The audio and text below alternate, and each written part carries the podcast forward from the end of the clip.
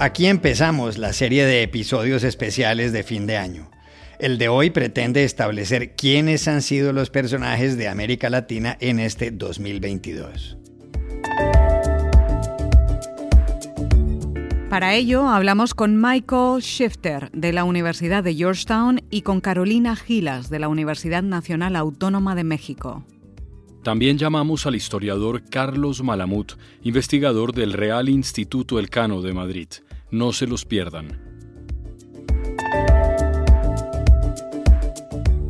Hola, bienvenidos a El Washington Post. Soy Juan Carlos Iragorri, desde Madrid. Soy Dori Toribio, desde Washington, D.C. Soy Jorge Espinosa, desde Bogotá. Es jueves 15 de diciembre y esto es algo que usted debería saber hoy.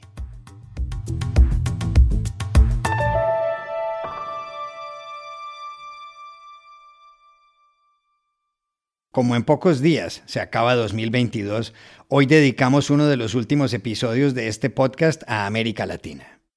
El objetivo es hablar de los personajes del año en esa región donde viven más de 660 millones de personas. Primero llamamos a Washington a Michael Shifter, profesor de la Universidad de Georgetown y expresidente del Diálogo Interamericano.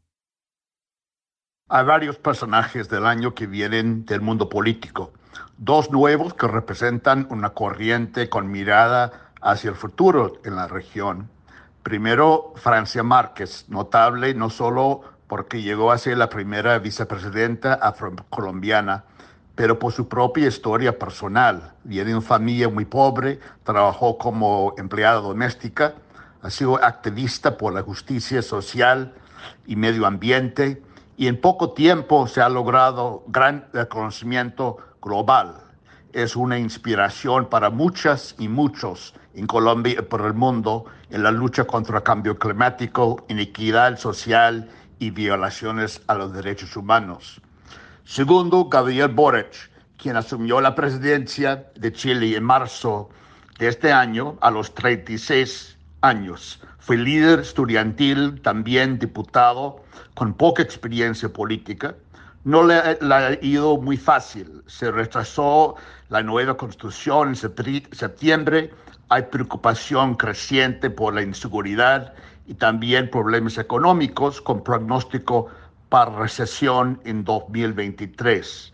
Sin embargo, Boris es el símbolo más importante de una nueva izquierda, una izquierda más moderna en América Latina, que representa inclusión, diversidad y compromiso a combatir el cambio climático y proteger los derechos humanos, sea de gobiernos de derecha, centro o izquierda. Además, en 2022, dos nuevos presidentes de izquierda, con rostros más conocidos en elecciones históricas en Colombia y Brasil. Contra muchos pronósticos, Gustavo Petro, ex líder guerrillero y político en el Congreso, exalcalde de Bogotá, llegó a ser primer presidente de la izquierda de Colombia. El hecho que alguien como Petro alcanzó el más alto cargo de manera pacífica es en sí un logro y ayuda a enriquecer la cultura política de Colombia. Más allá de sus ideas políticas, la posesión de Petro en agosto fue realmente emocionante. Y por último, menos de tres años después de salir de la cárcel, el retorno de Lula a la presidencia en Brasil fue muy impresionante. Fue una elección crítica para Brasil, América Latina y el mundo. Su victoria en un país partido en dos fue un alivio y dio alguna esperanza para los que creen en valores democráticos, preservación de las Amazonas y cooperación e integración regional. También hablamos con Carolina Gilas, investigadora del Observatorio de Políticas de América Latina de la Universidad Nacional Autónoma de México, la UNAM. Eh, me has puesto a pensar y a reflexionar eh, mucho con, esa pregunta y de, esas reflexiones eh, salieron, creo que particularmente tres nombres. Mm, creo que definitivamente Lula da Silva eh, merece una, un reconocimiento por haber pues, resucitado su posición clave en la política brasileña, por haber regresado a un tercer periodo presidencial pues, después de años eh, de cárcel em, y pues seguramente vamos a ver en esa nueva época de Lula una influencia muy importante de, de ese presidente brasileño en la política de nuestra región. En segundo lugar, es eh, creo que Francia Márquez eh, por romper los techos que la política tradicional eh, en nuestra región impone a las mujeres, a las comunidades afro y a las personas activistas medioambientales. Em, creo que es muy simbólico, muy significativo su arribo a la vicepresidencia en Colombia. Eh, en tercer lugar pensé en, Gabriel Boric, em, presidente chileno, creo que por marcar ese camino de una nueva generación. Creo que, que Boric representa una nueva generación de, las personas que llegan a la política, que son ya producto de, una vida democrática de los países latinoamericanos eh, y que paulatinamente van a estar tomando cada vez mayor importancia, mayor impacto y mayores espacios em, en cómo se va a estar formando el futuro de nuestra región. Quisiera también otorgar, si se puede, dos menciones em, honoríficas o mencionar a otras, em, otras personas que, que me parece que tuvieron eh, una importancia quizá no tan visible, no tan destacada mediáticamente, pero creo que una influencia que realmente toca las vidas de las personas. Em, y aquí pensaría en Cristina Villarreal Velázquez y Ana Cristina González Vélez, quienes em, lideraron la lucha por despenalización del aborto en Colombia. Eh, y también a Cecilia Flores, que es una de las figuras centrales ahora para el movimiento de las madres buscadoras en México.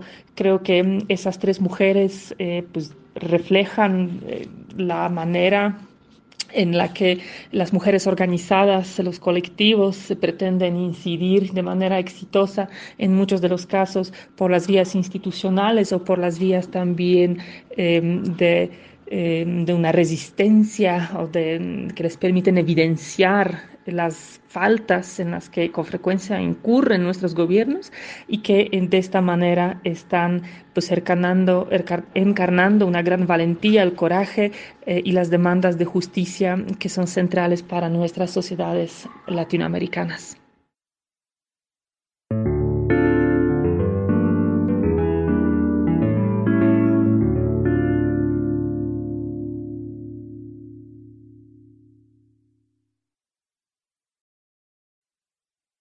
Finalmente, llamamos a Madrid al historiador argentino Carlos Malamud, investigador del Real Instituto Elcano, uno de los centros de pensamiento de los think tanks más importantes de Europa.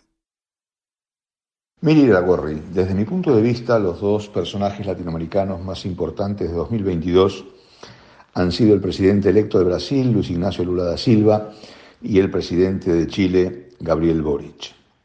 En primer lugar, Lula Lula porque supo armar una gran coalición pro-democrática, la que le permitió ganar la elección que compitió contra Jair Bolsonaro, unas elecciones bastante disputadas, y para ello fue capaz de incorporar a sectores de centro y centro derecha, comenzando por su propio candidato a vicepresidente, como es Geraldo Almín, que proviene del viejo partido de la socialdemocracia brasileña, el PSDB, el, partido del expresidente Fernando Enrique Cardoso.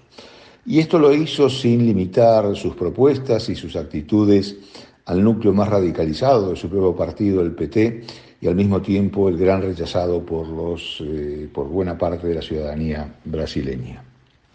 La gran duda respecto a 2023 y al comienzo de su mandato es si Lula podrá convertir esa gran coalición prodemocrática en una potente maquinaria de gobierno, especialmente cuando ha debido incorporar a otros sectores del espectro político brasileño, del amplio espectro político brasileño, sobre todo del Parlamento.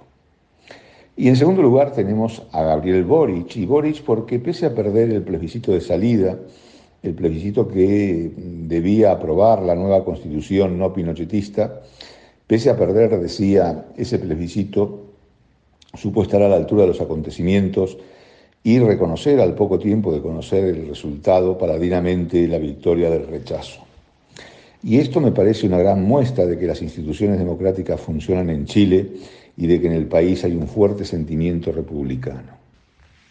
Por otra parte, hay que reconocer en Boric, y esto resalta su condición de personaje del año, es su capacidad, su valentía a la hora de denunciar las violaciones de derechos humanos, no solo fuera de América Latina, algo que ocurre con buena parte de sus colegas, sino también dentro de la propia región, reconociendo lo que pasa, por ejemplo, en Cuba, Nicaragua y Venezuela, algo que muy pocos de los presidentes latinoamericanos o prácticamente casi nadie hace en estos momentos.